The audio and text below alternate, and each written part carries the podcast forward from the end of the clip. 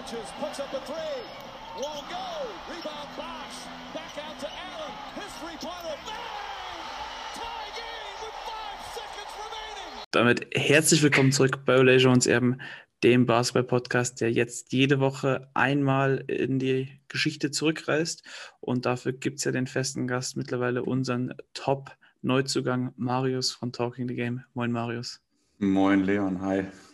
Wir haben es ja letzte Woche schon so ein bisschen angeteased. Wir wollen über den amtierenden Champion sprechen. Also wir machen jetzt die Saisonprognose für 2002, 2003 und wollen über die Sacramento Kings reden. Ja, ja, Fanboy-Wünsche.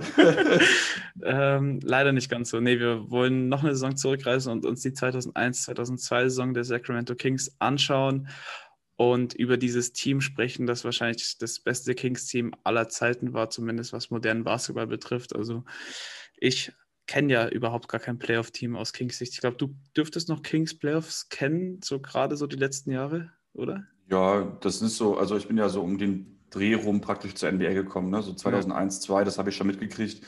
Ähm, ich meine mich so daran zu erinnern, dass ich im Auto saß, als äh, meine Eltern mich zum Fußballtraining gefahren haben und da in den ähm, Nachrichten kam, dass Dirk Nowitzki gegen die, also mit den Mavericks, gegen mhm. die ähm, Sacramento Kings ausgeschieden ist, ja. ja, witzig. Ähm, ja, so vorweg, äh, ich habe gerade so gesagt, so aus Fanboy-Sicht wäre ich eigentlich oder bin ich felsenfest davon überzeugt, dass die Kings den Titel gewonnen hätten. Und wenn ich hier dieses hätte anführe, ist es nicht so 0 von 27 Trevor Ariza-mäßig, sondern es ist hier ein, eine Schiedsrichterentscheidung davon entfernt, dass die Kings in die Finals eingezogen wurden worden äh, wären, so jetzt habe ich es, und dann höchstwahrscheinlich auch die äh, New Jersey Nets geschlagen hätten. Oder siehst du das irgendwie anders, dass das schon mal passieren kann, dass jemand 29 zu 7 Freiwürfe in, im vierten Quarter bekommt? Ja, ist auf jeden Fall bitter gewesen, denn ähm, also ich war jetzt damals nicht so nah dran, als dass ich jetzt hätte das live mit, also ich live miterlebt hätte. Aber ähm, wenn man sich das, das kann man sich ein bisschen bei YouTube angucken, das Spiel, und das ist schon alles sehr, sehr unglücklich gelaufen. Und ähm, naja, wenn man sich die Kings von damals anguckt, also was du gerade gesagt hast, von wegen der amtierende Champ, das klingt ja heute irgendwie wie, ähm, weiß ich nicht, wie ein Märchen. Aber ähm, die Kings waren damals halt wirklich real, ne? Und ich meine, so nah dran, die Lakers in, oder die Jacoby Lakers praktisch zu schlagen, die ja um 2000 rum halt das Team to beat waren, war halt kein Team außer dieses äh, Sacramento Kings Team aus der Saison 2001, 2002. Ähm, soll ich einfach mal so ein bisschen Einblick in die, in die Regular Season geben, bevor wir auf die äh, Playoffs gerne. eingehen? Sehr gerne. Okay. Also, ne, das ist, das, wenn man das heute sich anguckt, das kommt einem wirklich vor, so als müsste das schon 50 Jahre her sein. Denn äh, die Sacramento Kings sind tatsächlich auch nach, äh, nicht nur nach äh, Win Record, sondern eben auch nach äh, modernen Statistiken wirklich das beste Regular Season Team 2001, äh, 2002 gewesen. Damals unter Coach äh, Rick Edelman haben die Kings tatsächlich starke 61 Spiele gewonnen und 21 verloren und waren damit tatsächlich das beste Team in der Liga. Dabei waren sie vor allen Dingen in der Offensive wirklich stark, also hatten ein Offensivrating von 109, damit war man damals Dritter und auch in der Defensive mit einem Rating von 101,1 war man Sechster. Also man hat genau diese Kriterien erfüllt, die eben einen Contender ausmachen, sogar overperformt, wenn man schon sieht, dass man eben auch mit einer zehnten Defense vielleicht auch noch irgendwie um die Championship mitspielen kann. Das war schon absolut real damals und äh, Net-Rating von plus 7,9, was auch das Beste der Liga war. Also auch, in, wenn man sich die Metriken anguckt, einfach ein absolut brachiales Team damals.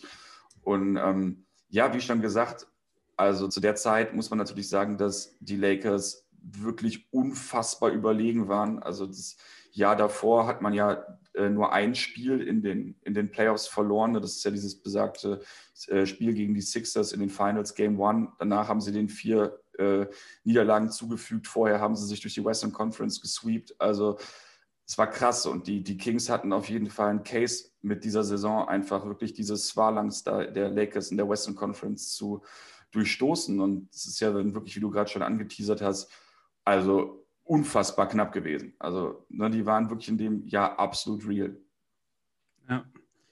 Ähm, das Team war ja auch brutal zusammengestellt. Also wenn wir jetzt mal auf die Top 5 Spieler oder sowas eingehen wollen, da gibt es ja kaum Lücken in dem Kader. Also das ist ja wirklich nach modernen Verhältnissen, wäre das wahrscheinlich jetzt ein super Team, wenn wir damit zurückreisen und sagen würden, okay, gut, die, denen fehlt vielleicht dieser herausragende Superstar, aber das hat ja den Warriors damals auch so ein bisschen gefehlt zu 15, bevor dann eben Curry halt auch in diese Top-Riege kam.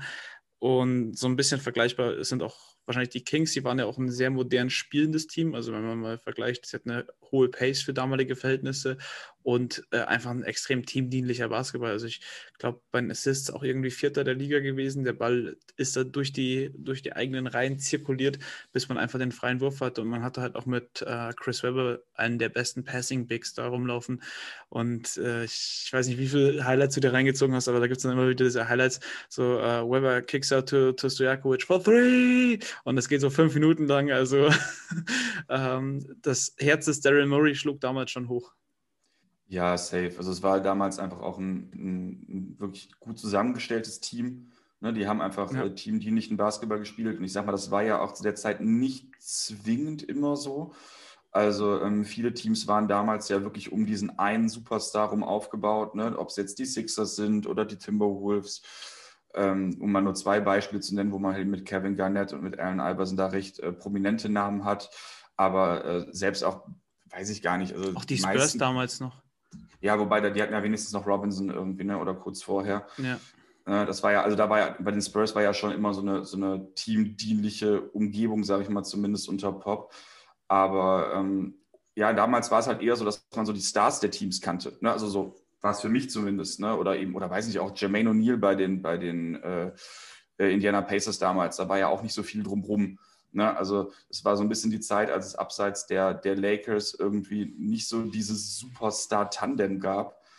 Und ähm, ja, für, für damalige Verhältnisse, dass, dass sozusagen die Kings zwei Allstars hatten und eben noch diese Rollenspiele, äh, die Shooter, so was man eigentlich heutzutage, was so zu einem guten Team gehört, das hatten sie damals schon. Ne? Und das war auf jeden Fall ein, ein beeindruckendes Team, definitiv. Ja, safe.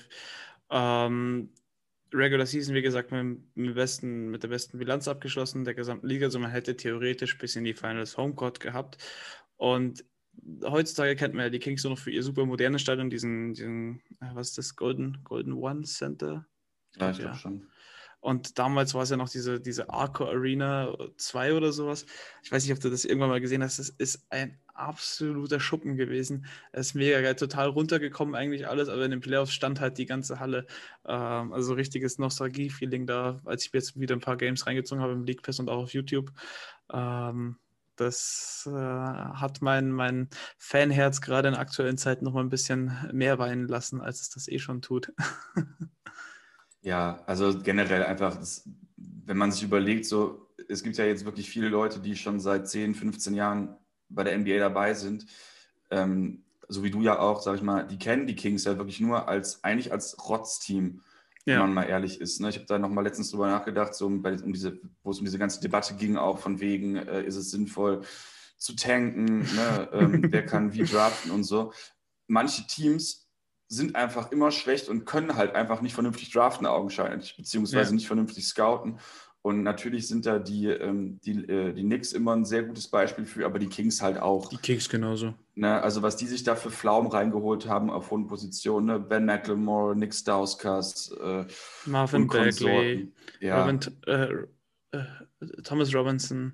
Genau, ja, ja. Also wirklich, ich habe das irgendwann, also meinen allerersten Pod, den ich jemals aufgenommen habe bei Talk in the Game, war tatsächlich auch über die Kings.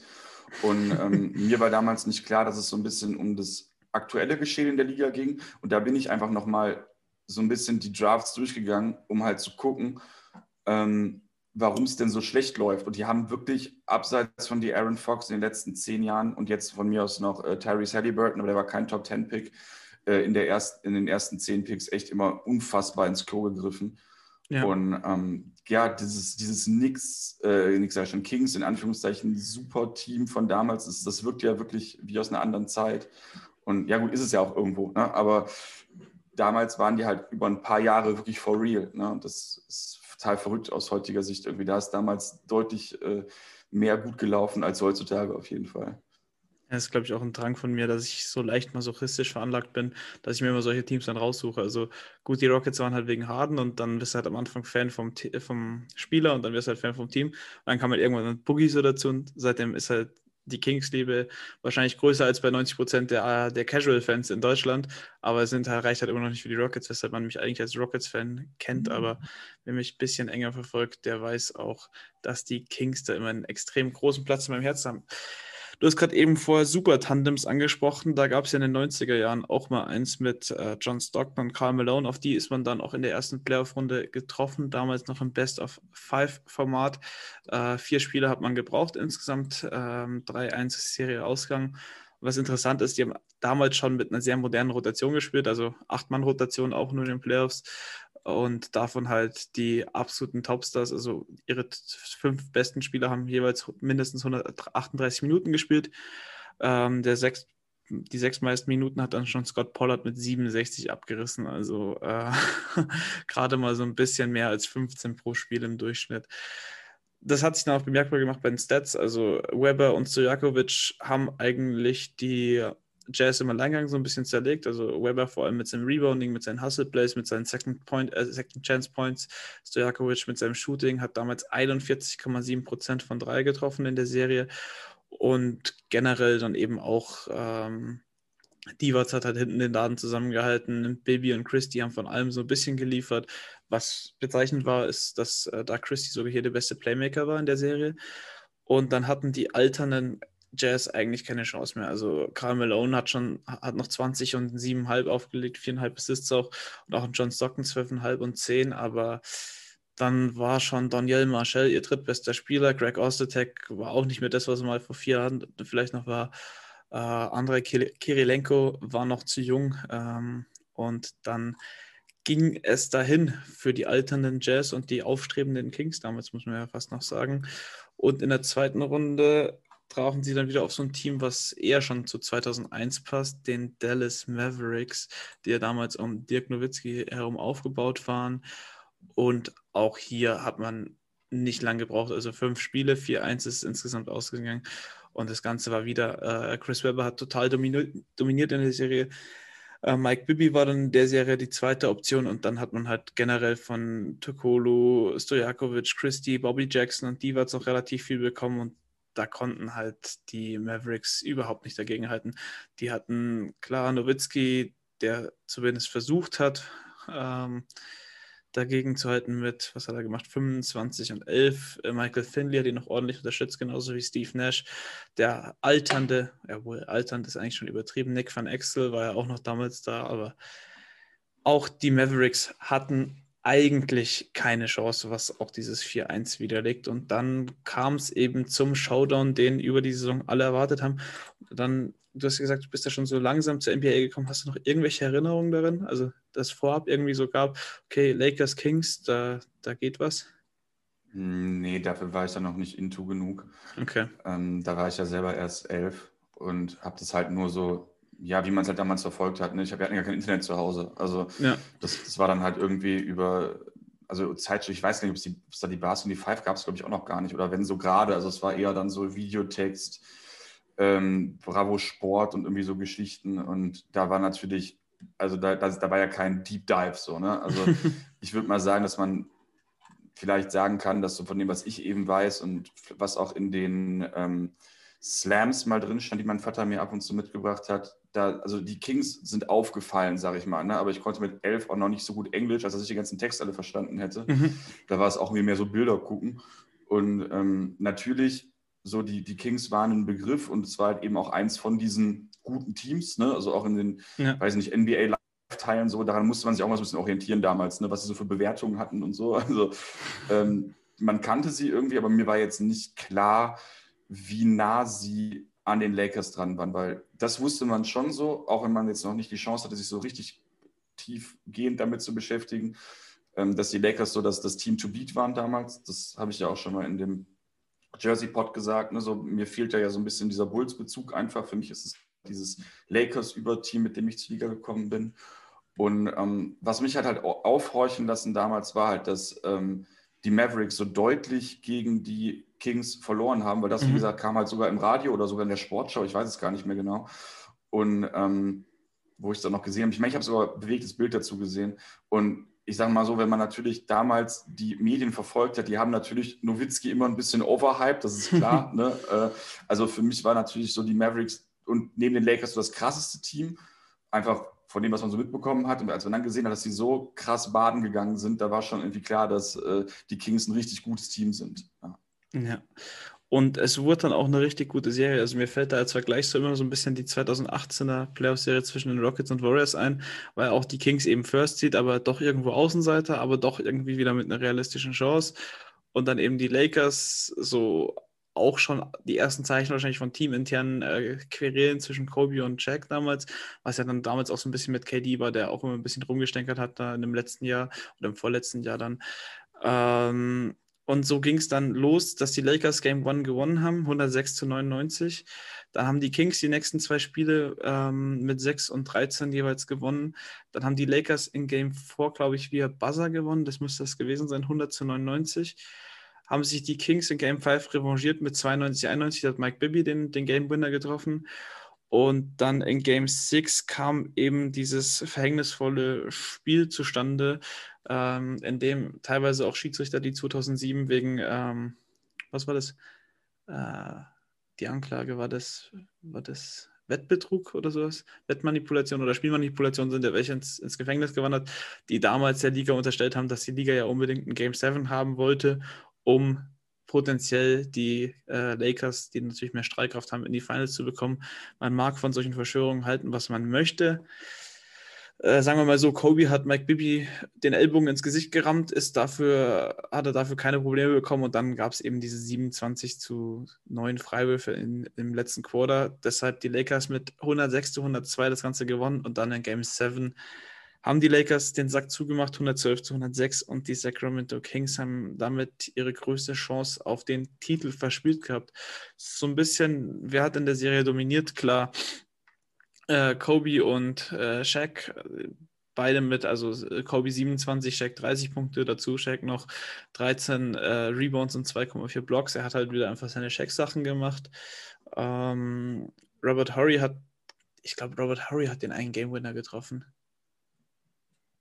Wahrscheinlich, Robert Horry hat ziemlich yeah. viele Game Winner getroffen in seiner Karriere. Ja. ja. da war irgendwas, dass Robert Horry dann das, das, das Spiel damals, also das, ähm, das vierte Spiel noch nochmals umgedreht hat und dann seinen Status als Big Shot Bob äh, zementiert hat.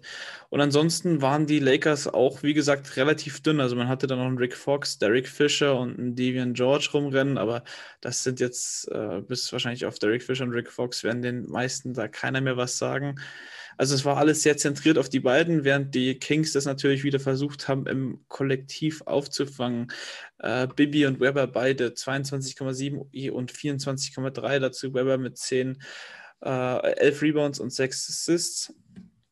Äh, Divac hat äh, 14,5 und 10 aufgelegt, Bobby Jackson 12, Tokolo fast 11, Doug Christie 10 und Payer äh, leider nur 7 ähm, Durchschnitt. Payer hat eine ganz, ganz schwache Serie gespielt, hat auch nur drei Spiele gemacht, war ja dazwischenzeitlich verletzt und in, es müsste in Game 6 gewesen sein, haben er und da Christie eine absolute Offenheit gehabt und sind 5 von 23 gegangen, was dann natürlich auch so ein bisschen das Genick gebrochen hat und was dann wieder mein Rückbezug zu den Warriors Rockets 2018 bringt mit 0 von 27. Und so kam es, wie es kommen musste. Die Lakers äh, waren dann doch wieder einmal mehr nicht zu stoppen auf dem Weg zum Titel, ähm, egal wie auch. Und die Kings haben ja auf ihrem Höhepunkt ihre beste Chance verpasst. Sind dann im nächsten Jahr nochmal, glaube ich, Erster oder Zweiter geworden, also sie haben nochmal über 50 Siege geholt. Aber dann hat sich in der zweiten Runde Chris Webbers Knie bemerkbar gemacht und es war nie wieder, wie es sein sollte. Ich glaube, er ist dann zu den 76ers damals gekommen und dann so eine kleine Odyssee hinter sich gehabt, bis er dann bei den Warriors neun Spiele noch gemacht hat und seine Karriere beenden musste. Ja, gut, Chris Webber bei den, bei den Sixers war auch noch ein Schatten seiner selbst. Ja. Ähm, da war halt das Ding, dass er halt noch Punkte aufgelegt hat, so, aber das war halt so, da, also da waren auch die Sixers generell, also die Kombination aus ihm und AI war so dermaßen hardcore empty stats, also richtig bitter eigentlich. Und ähm, genau, ich, danach war er, glaube ich, noch einmal in Detroit eine Zeit lang mhm. irgendwie auf der Bank und danach war Golden State nochmal, ne? dann war Feierabend. Ja. Ja, Golden State hat ja auch alles angefangen. Also ich, wir können ja gerne mal auf die Spiele eingehen, so ein bisschen, weil da sind ja doch einiges an äh, Legenden dabei, oder was heißt Legenden, aber an äh, prominenten Spielern. Weber, ich habe es letzte Woche schon mal im Pod angesagt, so ja, die Fab Five war Bestandteil von und das ähm, ja, dominierende Gesicht dieser, dieser Freshman-Class von Michigan damals ist dann äh, im 92er, 93er Draft Wann ist ein Penny? 93, glaube ich. Genau. An Nummer 1 gegangen, von den Magic gedraftet. Da fängt auch schon wieder ein What-If an in der Draft Night. Dann für Penny Hardaway und drei zukünftige First Rounder gegen Oakland getradet worden. Und da ist dann halt die Frage so, hätten die Magic in den 90ern echt schon Titel holen können, wenn eben Shaq und ähm, Weber damals zusammengespielt hätten, weil damals waren ja Twin Towers noch in. Ähm, ja. Ich hätte jetzt einen ganz, ganz bösen 9-11-Joke machen können. Lass das mal lieber. Ja. ähm, nee, aber das ist natürlich ein, ein, eine gute Frage tatsächlich. Also irgendwie dieses Orlando-Team ist ja eh irgendwie um. Also da, da sind ja so viele What-Ifs drin. Ne? Ja, also, klar. Wenn ja Penny das Knie gehalten hätte, dann was wäre? Genau. Aber tatsächlich, äh, so albern das sich ja heute anhört, in den 90ern war das halt eigentlich noch gang und gäbe, so zu spielen. Ne? Ja. Also, und vor allem, wenn du dann zwei wirklich gute hast, das hat schon viel ausgemacht, weil oft war es ja wirklich so, dass du einen vielleicht etwas besseren hattest und der andere war wirklich nur da zum Großsein, Rebounden, Blocken. Ähm, also so leicht inselbegabte Defensive Bigs, so die heutzutage irgendwie, weiß ich nicht, dann fürs Minimum unterschreiben oder so, die waren damals Starter, ne, weil man einfach viel größer gespielt hat. Und ähm, wenn man eben sich dann anguckt, wie Duncan und Robinson, vor allen Dingen schon relativ alter Robinson und relativ junger Duncan, wie die zusammen dann dominiert haben in der Lockout-Season, äh, das wäre schon interessant gewesen. So Chris Webber neben Shaq hätte schon sehr cool sein können, auf jeden Fall. Ja. Es kam dann anders. Also, äh, Shaq hat dann, ist ein Rookie of the Year, äh, nicht Shaq, ähm, Chris Webber ist Rookie of the Year geworden, hat dann aber den Verantwortlichen in Golden State die Pistole auf Brust gesetzt und gesagt, ähm, wenn ihr mich nicht tradet, dann mache ich von meiner Klausel Gebrauch, dass ich hier aus dem Vertrag aussteigen kann. Das war ja damals auch noch gang und gäbe. Er hätte damals einen 15-Jahres-Vertrag über 74 Millionen bekommen, was ja heute total absurd klingt. Ähm, damals aber noch ganz normales NBA-Business. Dann ging es nach Washington, wo er auch nicht wirklich zufrieden wurde äh, Stats zwar aufgelegt hat, so ein bisschen das äh, Philly-Syndrom dann aber nicht erfolgreich war, bis er dann für Rich, äh, nee, wer war denn das? Robinson? Der Mitch Robinson ist, glaube ich, für ihn getradet worden, oder? Nein, ähm, äh, Richmond. Äh, genau, jetzt. Mitch Richmond. so, jetzt haben wir es. Und äh, noch irgendwer kam, kam mit dem da darüber. Otis Thorpe kam auch noch von Sacramento und dann kam er in die Hauptstadt Kaliforniens und hat da direkt so seine persönliche Cinderella-Geschichte eigentlich geschrieben. So davor immer wieder Probleme mit den Fans gehabt, mit den Coaches und in Sacramento hat irgendwie alles geklappt. Einmal so Leute wie Payer und Jason Williams bei sich gehabt, die ihn auch so ein bisschen an seine, an seine äh, Fab Five-Zeit erinnert haben. Und es hat geklappt und Weber war einfach der dominante Spieler in diesem, diesem Team, der, der spielintelligente Big Man, einfach eigentlich für die heutigen Verhältnisse ein exzellenter Big. Also abgesehen davon, dass er auch damals halt einfach nicht äh, keine Dreier geworfen hat, aber das hat ja keiner. Deshalb, äh, ich könnte mir den heute immer noch sehr gut in der NBA vorstellen. Ja, also Chris Webber war damals einfach ein Spieler, der von der großen Position aus schon eine gewisse Form von, von Playmaking gebracht hat. Ja. Und das war damals, wie ich gerade sagte, oft eben nicht so. Ne? Es, war, es ging halt wirklich um, dieses, um diese krassen Bigs und die wurden natürlich auch ganz anders im Post gespielt. Und er war sozusagen in den 90ern vielleicht so verhältnismäßig fast noch so ein bisschen ja, zu, zu klein, ne, zu, zu skinny mhm. irgendwie auf eine gewisse Art und Weise. Wenn man das jetzt so mit Hakim Olajuwon vergleicht zum Beispiel oder äh, Shaq eben natürlich, Robinson, Ewing, den ganzen Konsorten, äh, natürlich auch eine Position höher gespielt haben. Aber da ging es natürlich viel um Kraft irgendwo und äh, Chris Webber war so ein etwas filigranerer Spieler, finde ich. Ja, ähm, deshalb auch immer wieder der Vergleich von mir mit den seien es die 215er Hawks, die 215er Warriors, die 214er Spurs oder sonst irgendwas, diese Spielintelligent oder die aktuellen Utah Jazz, so, so haben damals die Sacramento Kings in, in, ja, in der Grundform, in der Rohform irgendwie auch gespielt. Also für heutige Verhältnisse oder für heutige NBA-Fans sind die Kings von damals auch noch sehr, sehr ansehnlich. Und wenn sich Leute immer beschweren über isolastigen Basketball, bei den Kings war das nicht gang und gäbe. Ähm, Weber immer wieder Verletzungsprobleme gehabt, deshalb auch nicht allzu lange auf, auf dem Höhepunkt gewesen. Über die Karriere hat er, glaube ich, 21, 10 und 4 aufgelegt, dazu je 1,4 Steals und Blocks. Oh, fünfmal Hall of, äh, fünfmal All-Star, einmal Rookie of the Year. Hall of Famer, ja, nein? Ja, gut, also ich finde, die Hall of Fame ist halt eh so ein bisschen seltsam. Ja. Also, weil da geht es ja so um Erfolg natürlich auf der einen Seite, auf der anderen Seite geht es dann ja auch irgendwie so ein bisschen um Einfluss und so. Keine Ahnung, ich finde halt, ich, also wenn man sich überlegt, wer auch drin ist, ne, zum Beispiel mhm. besagter Mitch Richmond, den du gerade angesprochen hast, der ist ja auch Hall of Famer und der hat auch eine, war auch ein guter Scorer definitiv, aber der hat schon eine etwas weniger erfolgreiche Karriere in meinen Augen gehabt als Chris Webber. Und deswegen, also rein sportlich hat er es definitiv verdient.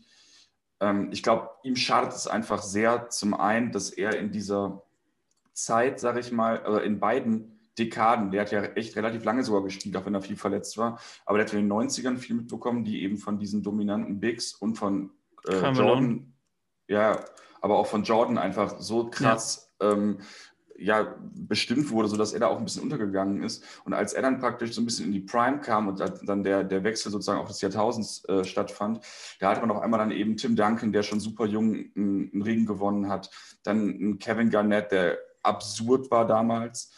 Ähm, dann kam Dirk Nowitzki hoch und so ein Chris Webber ist immer so ein bisschen unterm Radar geflogen. Also das geht mir selber mhm. auch ganz genauso. Also auch in meiner Wahrnehmung sehe ich ihn auch immer eher bei einem Jermaine O'Neal so von der, von der Güteklasse als bei einem, ähm, bei einem Garnett und einem Duncan. Und ich denke, das ist auch okay so, das stimmt auch irgendwo. Mhm. Aber er ist natürlich irgendwie so dazwischen. Er ist schon besser als ein Jermaine O'Neal war, über die Karriere betrachtet. Ja. Ja, und hätte er im Osten gespielt, dann würden wir hier über einen wahrscheinlich zehnmaligen Oyster sprechen und nicht über fünfmal, weil du hast gerade gesagt, auf Power Forward Dirk, Duncan, KG. Das sind wahrscheinlich drei der besten fünf Power Forwards aller Zeiten. Und dann hast du als potenziell äh, einer der besten Bigs in dieser Liga auch keine Chance mehr, da irgendwie allzu viele All-Star-Nominieren abzugreifen.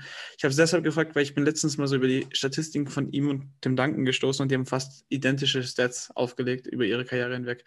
Äh, Duncan, klar, ein bisschen erfolgreicher, was heißt ein bisschen, fünf Titel und ein paar MVPs mehr und ein bisschen Depoy-mäßig. Aber so die reinen Stats, äh, Punkte, äh, Steals, Blocks, Assists und Rebounds eigentlich und auch Quoten relativ, relativ ähnlich. Deshalb fand ich es interessant, weil wir teilweise über Duncan als den, den allerbesten sprechen. So, und dann frage ich mich mal so, okay, hätten Webber das vielleicht bei den Spurs genauso liefern können? Hm, hm ich weiß es nicht. Ja, ich glaube tatsächlich nicht. Und zwar, weil Tim Duncan einfach auch ein unfassbar intelligenter Spieler ist oder mhm. war, der auch sehr viel abseits der, der durch Statistik zu ähm, oder festzuhaltenden Dinge getan hat. Und natürlich seine, seine reinen Counting-Stats sind natürlich auch mit seiner immer kleiner werdenden Rolle ja. in äh, San Antonio auch immer schlechter geworden. Also sprich, in der, also ein Prime Tim Duncan ist absolut absurd. ne? Also ich habe den damals, ich war überhaupt kein Spurs-Fan, ich fand Tim Duncan immer super ätzend. Ähm, eher, also entweder so dieser Vergleich mit Dirk, irgendwie war ich für Dirk oder bei Kevin Garnett sowieso. Und auch immer, wenn die in den Finals waren, ich war echt immer für das Eastern Conference Team.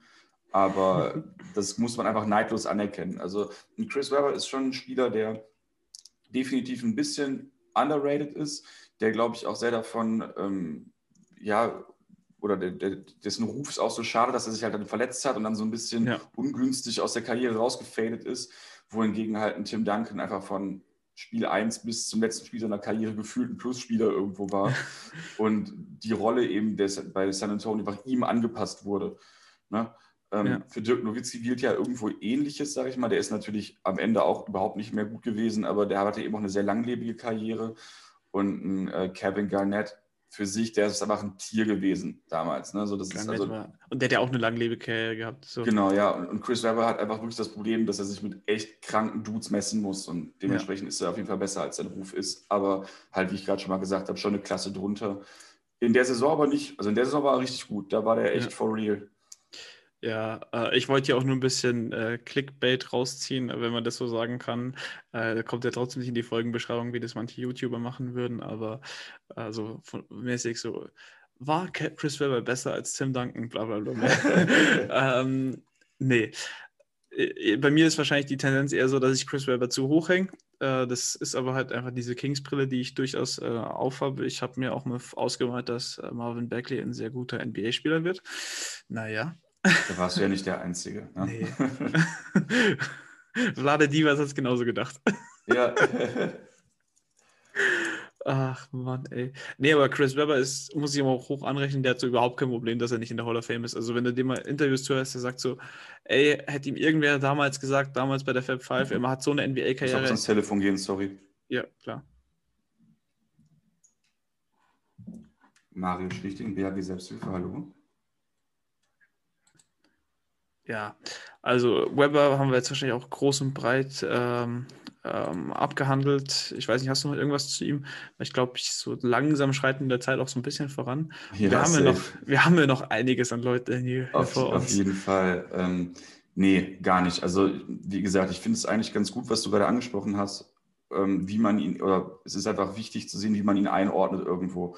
Und ähm, es ist halt schade, dass er so ein bisschen äh, untergeht, sage ich mal. Aber wie gesagt, wenn er selber nicht das Problem mit hat, nicht in der Hall of Fame zu sein, dann ist er halt nicht gut.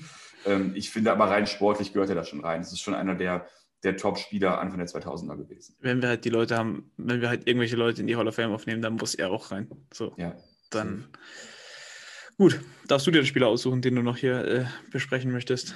Ja, super gerne. Ähm, dann mache ich mal weiter mit dem, zumindest in der Regular Season, zweitbesten Scorer, mit äh, Peja Stojakovic. Äh, seines Zeichens ja auch äh, 2011 äh, Champion mit den Mavericks geworden. Allerdings, das war dann schon äh, Post-Post-Prime auf jeden Fall. ähm, aber nichtsdestotrotz, er hat dann sozusagen so im Alter von 33 Jahren immerhin nochmal eine relevante Rolle gespielt da. Und ja, Per Stojakovic ist auch so ein Typ, irgendwie das gilt für das ganze Kings-Team so ein bisschen, der so ein bisschen unterm Radar fliegt, finde ich. Mhm, also, absolut. Ähm, er hatte halt auch eine relativ kurze Prime gehabt, sage ich jetzt mal. Also Prime im Sinne von wirklich High-End. Mhm. Aber ähm, gerade so ins, also die Anfangsjahre in Sacramento waren noch irgendwie überschaubar, aber ab der Saison 2000, 2001 hat er halt richtig losgelegt ne? und hat, in, hat dann in den nächsten Jahren einfach äh, immer um die 20 Punkte aufgelegt. Ähm, in der Saison 2003, 2004 sogar 24 Punkte. Also der war ja. for real. Ähm, super krasser Shooter damals. Also bei, bei äh, NBA Live konnte man beim Dreier-Contest 2005 mit dem eigentlich nicht daneben werfen. ähm, aber er hatte halt immer nur so diesen Ruf, so der Shooter zu sein. Und so habe ich ihn auch persönlich so ein bisschen in Erinnerung, aber er war ja deutlich mehr. Ja. Ne? Und halt eben eine absolut valide Scoring-Option. Der war 2003, 2004 in der Saison, die ich gerade angesprochen habe, äh, auch All-NBA. Also wirklich gehörte zu den besten Scorern auf dem Flügel in der Liga. Und ja, in der Saison 2001, 2002, über die wir gerade sprechen, war er auch das erste Mal All-Star. Ja. Und ähm, in den darauffolgenden Jahren auch noch zweimal. Also der hatte da auch, das würde ich sagen, ist eine Prime, ne? so diese diese äh, äh, Sacramento-Phase zwischen 2000 und 2004, 2005. Da war er wirklich elitär, hat danach eben auch noch kurz bei Indiana gespielt, dann relativ lange in New Orleans, wo er auch noch einen ganz guten Job so als ja, Komplementärspieler, als Shooter gemacht hat. Aber ähm, zu der Zeit bei den, bei den Kings war der einfach absolut for real. Und ich glaube eben auch, dass seine Verletzung in den Playoffs, die, die, die, war schon sehr stark mit dafür verantwortlich, dass die, ähm, dass die äh, Kings das nicht gewonnen haben am Ende ja. gegen die Lakers, weil in der Saison war er so stark und er hat in den Playoffs halt super krass abgebaut. Ist halt sehr schade, hat natürlich wieder mit der Verletzung zu tun. Ähm, wie ich gerade schon gesagt habe, ein überragender Shooter für die damaligen Verhältnisse. Der hat aus dem Kings-Team mit Abstand die meisten Dreier genommen. Das waren 4,4 pro Spiel damals. Also, Aber es wurde dann von Jahr zu Jahr mehr. Dann im nächsten ja. Jahr 5,6, 6,8, 6,6. Ähm, genau. Krass. Ja, aber auch da halt eben mit knapp 42 Prozent hat er die reingehauen. Das war damals wirklich überragend. Also da gab es wirklich ja. viele Teams, die hatten überhaupt gar keine Shooter in ihrem Team. Und er war schon so mit Ray Allen auf jeden Fall einer von den krassesten Dudes, was das angeht. Hm. Was ich halt noch ganz interessant bei ihm finde, ist, dass er, wie gesagt, so dieser, ja, der, der passte einfach so gut in dieses Konzept rein. Ne? Weil ja. dieses, dieses Team hat ja lustigerweise überhaupt keine ähm, gleiche Altersstruktur. Ne? Heute wir reden wir über die Timeline ja, irgendwie. Ne? Das hatten die ja gar nicht. Das war ja äh, bunt gestreut, irgendwie von Anfang 20 bis Mitte 30. Du hattest halt so Doug Christie und Divas Ende Prime, Dann Weber, Prime, äh, ähm, Stojakovic so gerade Talentlevel verlassen. Tokolo war aber noch ein Talent. Ja. Bobby Jackson war auch noch in der Prime und was war Mike Bibby war auch noch so irgendwo ein Talent wahrscheinlich. Ja, ja, Early Prime, wenn überhaupt irgendwo. Und das muss man halt schon sehen. Das, das, sie haben halt eben über dieses Teamkollektiv funktioniert. Und trotzdem war natürlich das Krasse, du brauchtest halt neben Weber natürlich irgendwie Punkte. Ne? Und die hat er halt geliefert, weil der Rest des Teams, das waren jetzt keine, sage ich mal, großartigen Scorer. Ne? Es waren einige bei, die waren ganz okay. Aber ja. Stojakovic hat es halt einfach übernommen. Ne? Ich meine, wie gesagt, über 20 Punkte da regelmäßig äh, reingelatzt und hat eben auch damals schon für Spacing gesorgt. Ne? Das ja. war ja damals noch nicht zwingend ein Begriff. Aber ähm, ja, war für die Kings eine, eine, absolute Waffe. Und wenn man überlegt, dass er auch ein Late Lottery Pick war, 14. meine ich, wenn ich es mhm. richtig im Kopf habe, ähm, ja, auch ein, ein, Stil irgendwo. Ne? Also haben wir wieder das Human Thinking. ja, genau, ja, ne, genau. Man kann auch auf Platz 14 dann so jemanden äh, picken. Ja, also ich, ich kann da gar nicht mehr so großartig viel zu sagen. Also hat, hat halt krass High Usage gehabt, aber es hatten die, also beziehungsweise ähm, hat sehr, sehr viel gespielt, genau wie Chris Webber. Also beide haben so in den 40 Minuten regelmäßig gekratzt, aber das war damals normal. Ansonsten, ja, Peja, perfekter Komplementärspieler zu Webber und halt zu diesem, und in diesem Teamgefüge halt genau richtig, oder wie siehst du das? Ja, safe. Weißt du, wie auf der Sech äh, 90, 50-40 gegangen ist? In wie vielen Saisons? Nee. Sechsmal. Ja, und ja, der. Ist, der ist häufiger an der Freiwurf, also an den 90% Freiwürfen gescheitert, als an den, so auch in der Saison. Also jetzt der 2002er Saison 87,6 Freiwürfe in Anführungszeichen nur getroffen. Also das unterstreicht, wie krass der Dude wirklich war. So heute ist es irgendwie so normaler, vor allem in dieser Saison. Ohne die ganzen Fans trifft ja irgendwie jeder besser, aber da, zu damaligen Verhältnissen war das schon, war schon krass. Und wenn du das dann halt fast jedes Jahr abrufen kannst, boah, das zeigt halt schon, wie wichtig du dann für dein Team auch am offensiven Ende des Feldes bist. Ja, und ich meine, wenn du gerade, du hast ja gerade schon gesagt, ne, wie oft wäre Chris Webber All-Star im Osten gewesen? Ja. Ähm, das gleiche kannst du bei Paya ja auch schon stellen. Ne? Also dreimal All-Star im Westen ist halt locker so viel wert wie damals fünfmal im Osten. Ne? Also ich glaube im gleichen Jahr, ich meine, das war ja 2001, 2002, war, war Glenn Robinson All-Star im Osten. Ne, und der war auch, der war ganz okay, ne? aber Payer war ja wirklich schon so Borderline-Star, zumindest so in seiner ganz kurzen Peak-Prime, sag ich mal. Ja. Ähm, ist halt krass so, ich habe das gar nicht mehr so vor Augen gehabt, weil er dann doch so sehr schnell dieser Ergänzungsspieler in, in New Orleans geworden ist, ne? mit Chris Der wurde halt alt. Ja, der wurde halt super früh alt gefühlt. Ja. Ne? Also der hat ja auch seine Karriere mit 33 beendet. Ich dachte, der wäre 38. Ja, aber ich glaube, das, das lag damals auch irgendwie dran. Ich weiß nicht, der hat in Griechenland ein bisschen gespielt und sowas. Und das ist gefährliches Halbwissen, aber irgendwas hieß mir, dass, dass er gesagt hat, sein Körper war damals überhaupt nicht NBA-ready. Und dass dann quasi dieser drastische Schritt von der Saison 2 auf 3, wo er dann so viel jetzt eben spielen musste, dass der seinem Körper äh, nachhaltig geschadet hätte. Ähm, gut, kann man schon halten, was man will, äh, ob man den Aussagen glaubt oder nicht, aber ich nehme es ihm schon ab, wenn er mit 33 halt wirklich dann dann ist. Und manche Körper sind es halt einfach so. Ja, ja, klar. Und ich meine, trotzdem lohnt sich das wirklich auch wieder für die, für die Leute, die das vielleicht noch nicht so mehr auf dem Schirm haben oder generell gar nicht wussten. Payer war damals halt einer der besten Shooter der Liga. Ne? Das war ja halt nicht so wie heute, wo irgendwie jeder Dreier ballern konnte, sondern das war halt echt ein, ein besonderer Skill irgendwo. Und der war ja. so elitär, was seinen Wurf angeht. Das war schon, war schon krass.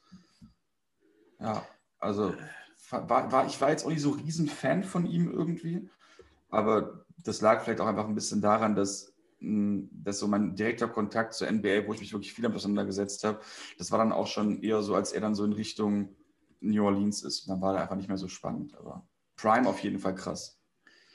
Ich weiß nur, dass, ähm, dass äh, Stojakovic damals, dass ich den Namen erst habe kennengelernt, ich glaube, die Kings haben ja seine Nummer retired, 2014 oder sowas.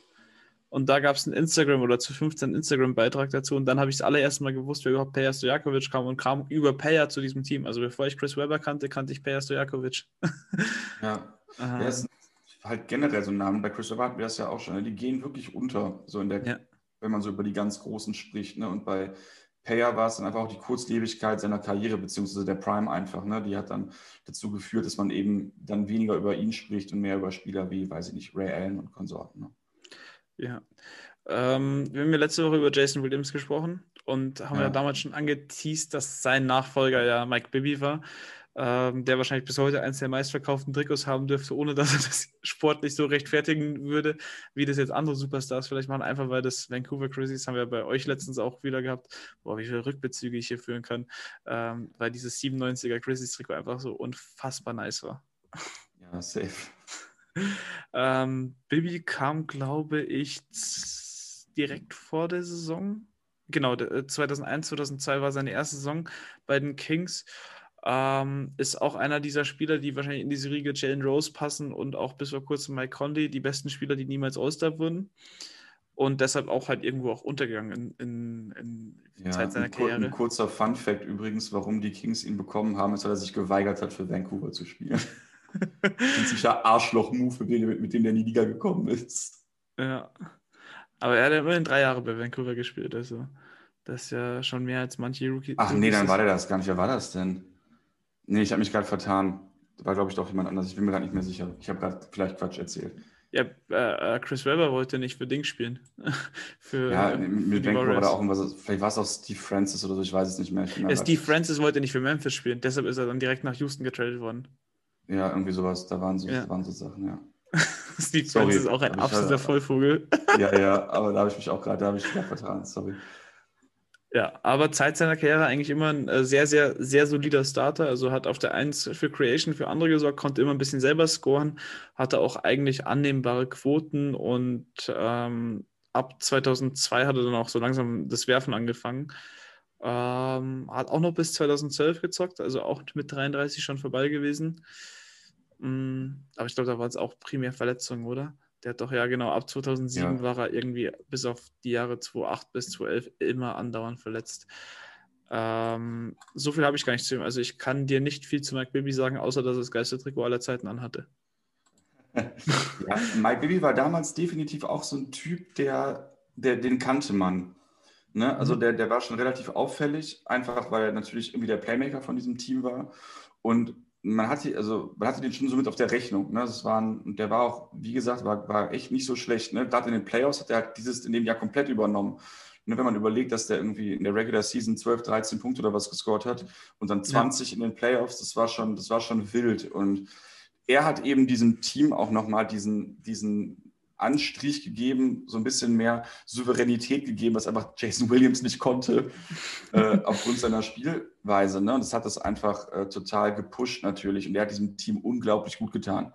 Ne? Hat dazu mit, mit Chris Webber ganz gut harmoniert, ne? hat eben ja. auch gut, war auch ein ganz guter Playmaker. Ne? Die Assists zeigen das nicht so. Ja, weil Aber das klar, Team halt teamdienlich gespielt hat. So. Genau, das ist ja genau ja. wie heute bei den Jazz, da hast du auch keinen, wo du irgendwie sagen würdest, okay, da hat einer jetzt einen neuen Assist oder sowas.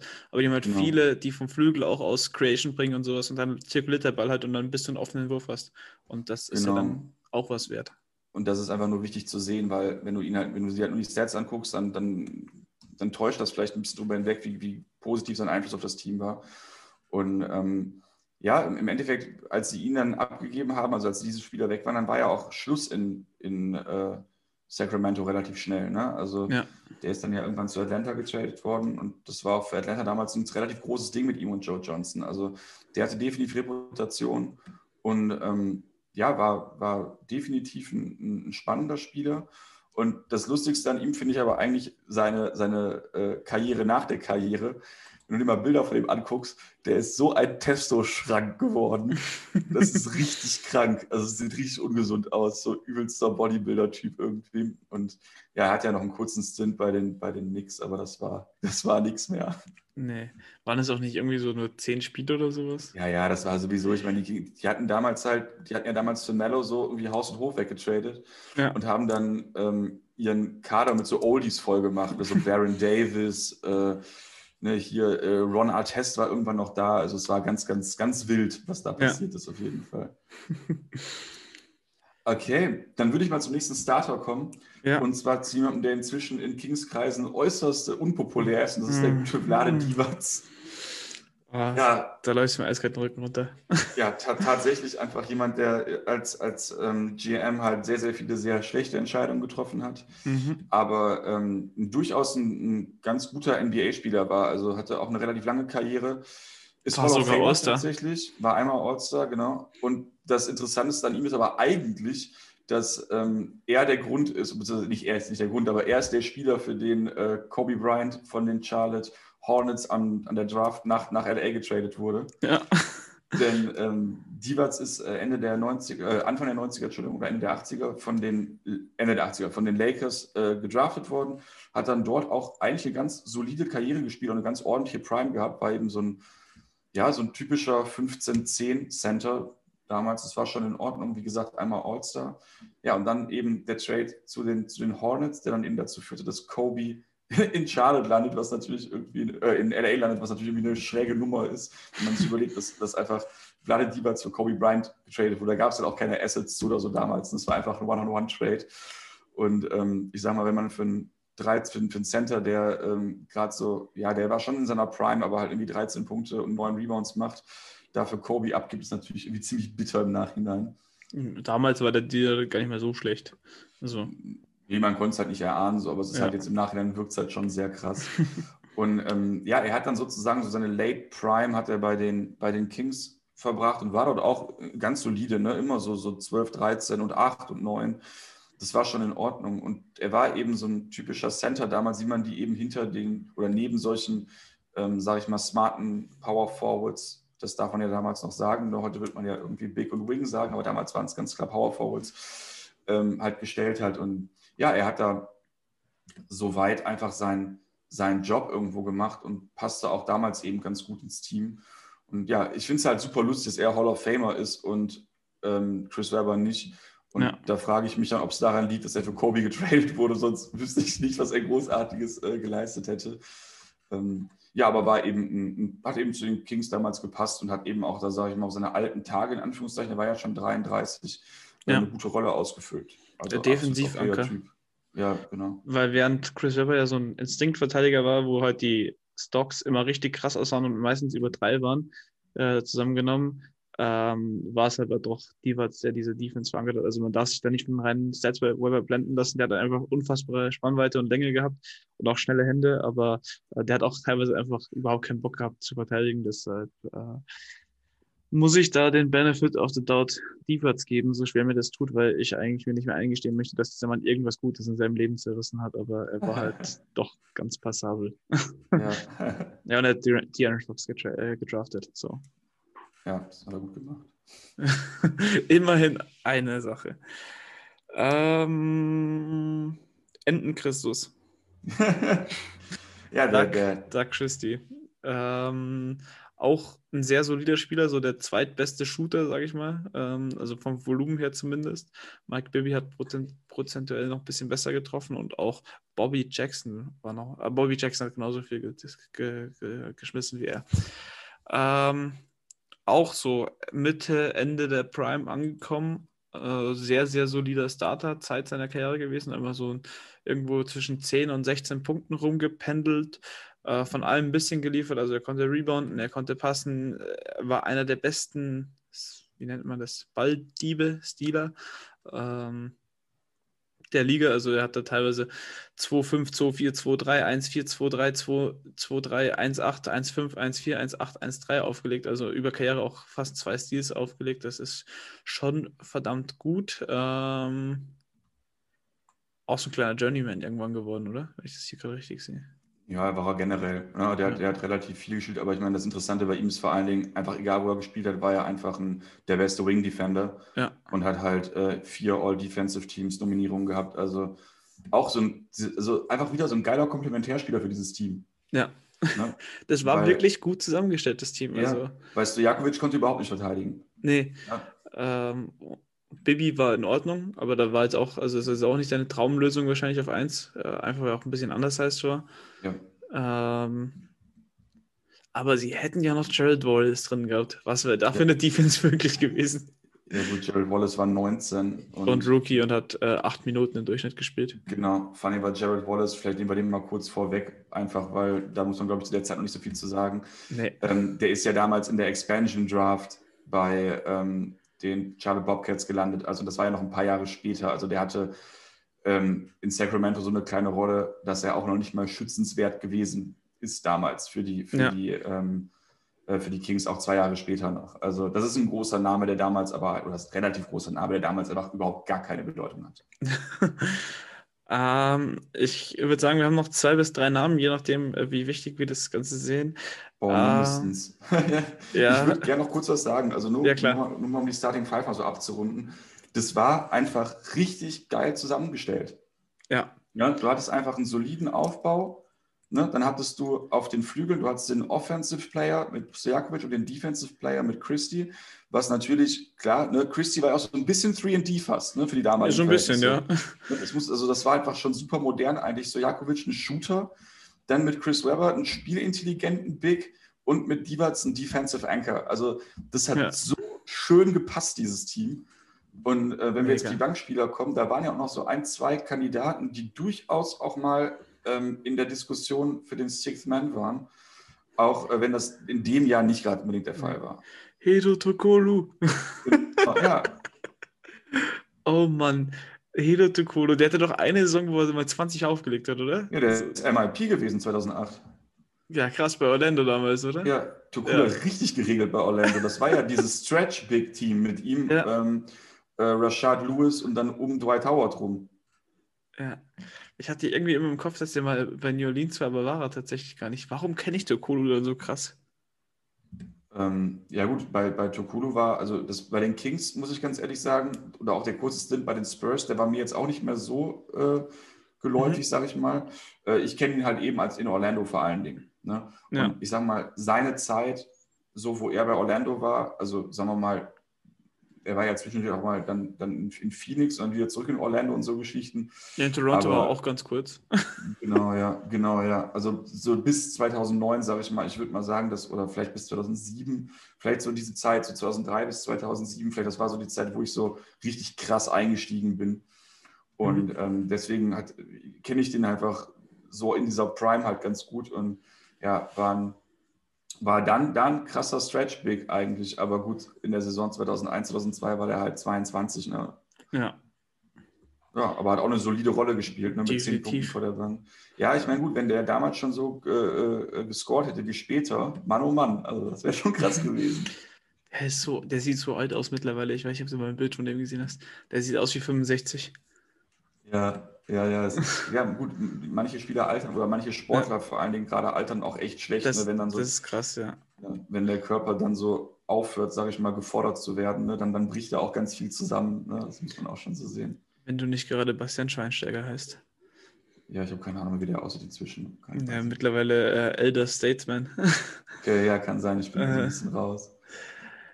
Ähm, wen hast denn du noch? Ähm, Ja, gut, wenn wir bei den, bei den Best Sixth-Man-Kandidaten sind, dann muss man natürlich über Bobby Jackson ja. äh, weil der war tatsächlich die Saison danach wirklich Sixth Man, ne, 2002, 2003. Und ähm, ja, war halt auch ein, war ein undersized Playmaker, aber ein, ein guter Komplementärspieler, finde ich. Also auch wieder jemanden, den man ähm, ja ohne schlechtes Gefühl irgendwie einwechseln konnte. Als äh, Bibi-Ersatz, was ja vielleicht auch gar nicht so uninteressant ist bei einem Spieler wie Mike Bibi, der ja auch, sag ich mal, mh, wenn du so einen Playmaker hast und du willst richtig gut sein, aber dein Playmaker ist nicht High-End, dann brauchst du halt auch einen guten Backup. Ja. Na, und deswegen war der einfach wichtig. Und der hat vorher in der NBA eigentlich nie großartig was gerissen. Und das war dann so seine, seine erste Saison bei Sacramento, wo es richtig gut lief. Danach, wie gesagt, Best Sixth Man. Und genau, der hat auch bei Houston immer noch mal gespielt, glaube ich. Ne? Ja, 2008. Ähm, Ja. Das müsste in dem Yao Ming-Jahr gewesen sein. Ja, was ich halt noch so krass finde, ist, wo ich das gerade sehe, der kam mir damals unendlich alt vor. Und der ist aber auch jünger als LeBron jetzt, als er seine Karriere beendet hat. Krass. Ne? Aber Ja. hat halt eine kurze NBA-Karriere eigentlich. Aber der war, wie gesagt, auch damals für das Kings-Team nicht ganz unwichtig. Und da Nee, war es auf jeden Fall auch so, so in der Basket und in der Five. Das war dann ja wieder die Zeit, wo ich dann, das, wo es dann die auch zu lesen gab, auf jeden Fall, oder ich die auf jeden Fall gelesen habe. Da wurde er auch immer sehr positiv so als Bank-Energizer gesehen. Ja. Definitiv. Auch ein bisschen anders heißt. 1,85 nur Ja, gewesen. genau. Also ich muss auf jeden Fall noch zwei Stories rausholen, beziehungsweise zwei Spieler noch nennen. Ja, gerne. Also wenn das okay ist, zum einen ist so ein bisschen der Gag, aber nur der Name so geil ist, den habe ich total vergessen. Lawrence Vanderberg. Thunderberg. Was ist das denn für ein legendärer Name? Das ist auch, also ich, ich habe ja so ein kleines Fable für so Scheißnamen hinten auf dem Trikot einfach drauf. Und äh, nachdem ich mir gestern, ich habe es dir schon geschickt, mein erstes Terrence Davis Trikot gezogen. Ja, ich weiß.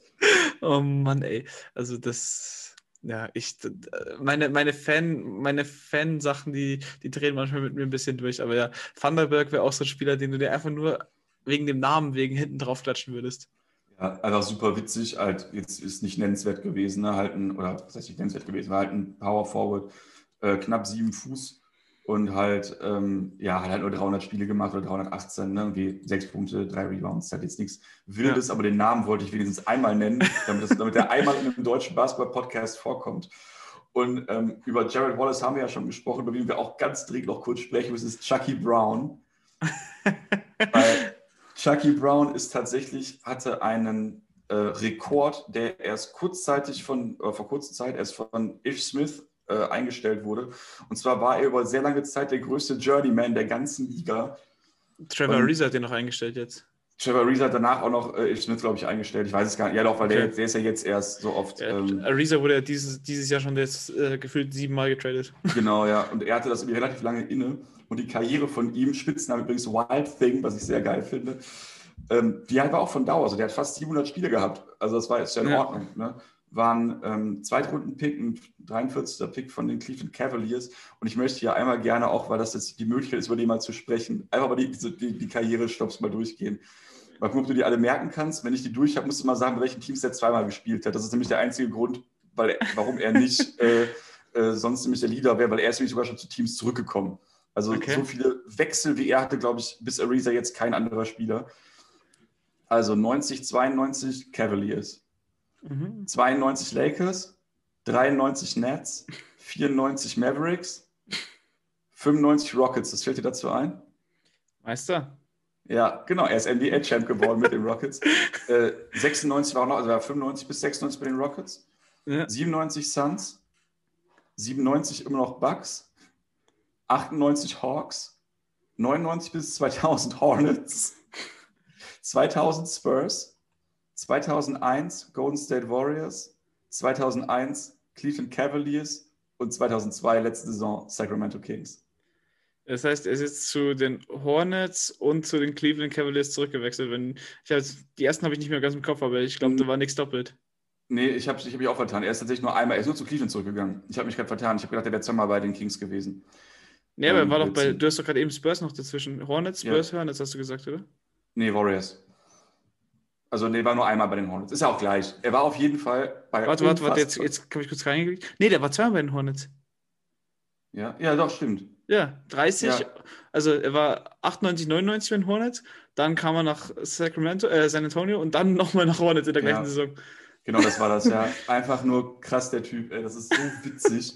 Also, solche Karrieren. Wie geil ist es denn bitte schön, wenn du einfach mal irgendwie 13 NBA-Jahre hast und fast genauso viele Teams. Das ist schon echt heftig. Und tr trotzdem hatte der immer eine Berechtigung, irgendwie im Kader zu sein. Ne? Also 700 Spiele ist gar nicht so wenig. Ja, und ich finde es auch cool, dass er zusammen, also, dass er bei Phoenix, Golden State und Dallas zusammengenommen 17 Spiele gemacht hat. Ja, ja, super seltsamer Typ auf jeden Fall. Aber 700 ähm, Spiele bei 17,5 Minuten im Durchschnitt, das musst du auch ja. erstmal hinbekommen. Ja, ja, und Geil. ich war einfach, ich musste, ich bin darüber gestolpert irgendwie bei der Recherche und dachte, das muss ich auf jeden Fall noch anbringen. Ähm, auch wenn der natürlich für das äh, Team jetzt überhaupt keine Relevanz hat. Ne? Er hat ja auch in den Playoffs, glaube ich, nicht gespielt, aber. Äh... Nee, ja, ich glaube, einen Kurzeinsatz gehabt oder ein bisschen was. Ja.